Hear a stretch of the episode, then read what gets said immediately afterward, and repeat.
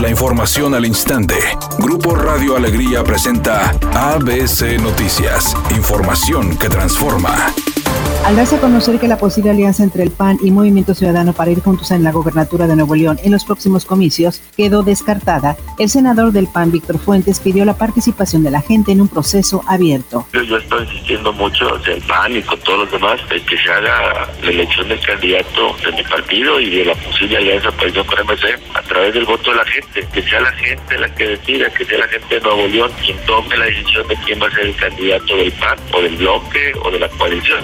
Ante el incremento de casos de COVID en la entidad, el gobierno del estado anunció una serie de restricciones para mitigar el aumento de casos en Nuevo León. Así lo informó el secretario de Salud en el estado, Manuel de la O, quien agregó que el estado tiene que llevar a cabo medidas de prevención ante el aumento de casos para ayudar al sistema de salud estatal. Indicó que el aforo permitido en la mayor parte de los giros se disminuyó del 50 al 30% y una reducción de horarios solo se permitirá operar de 5 a 22 horas. Y otro de los cambios anunciados por el gobierno del estado son los horarios de giros como restaurantes, donde solo podrán tener comensales hasta las 22 horas y después solo servicio para llevar. Además, agregó que las restricciones van en horarios contemplados de negocios que actualmente se encuentran abiertos. Sin embargo, adelantó que no habrá nuevos cierres y que la gente haga caso con cosas tan sencillas como el uso de cubrebocas. Hoy el sector salud está muy preocupado porque se nos empiezan a llenar los hospitales. He tenido comunicación permanente con los directores de los hospitales privados y públicos estamos incrementando las camas hospitalarias, la ocupación,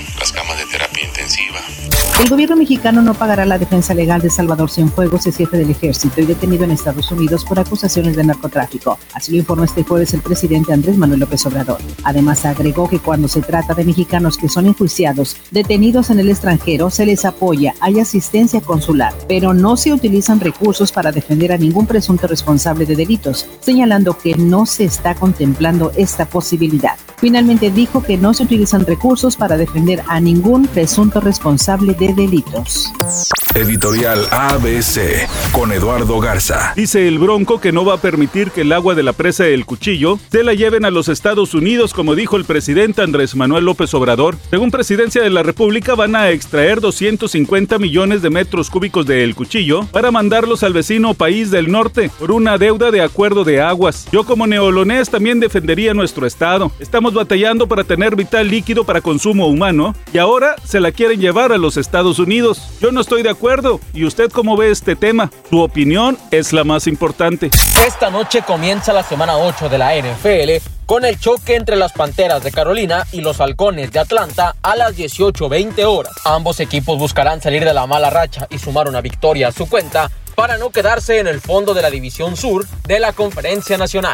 Iván Aguilera, hijo mayor y administrador del patrimonio de Juan Gabriel, anunció que con el apoyo de un equipo especializado en manejar el legado de celebridades, lanzarán varios proyectos para honrar al artista mexicano que incluyen un documental, una película y otros eventos que celebran la trayectoria y vida de Juanga.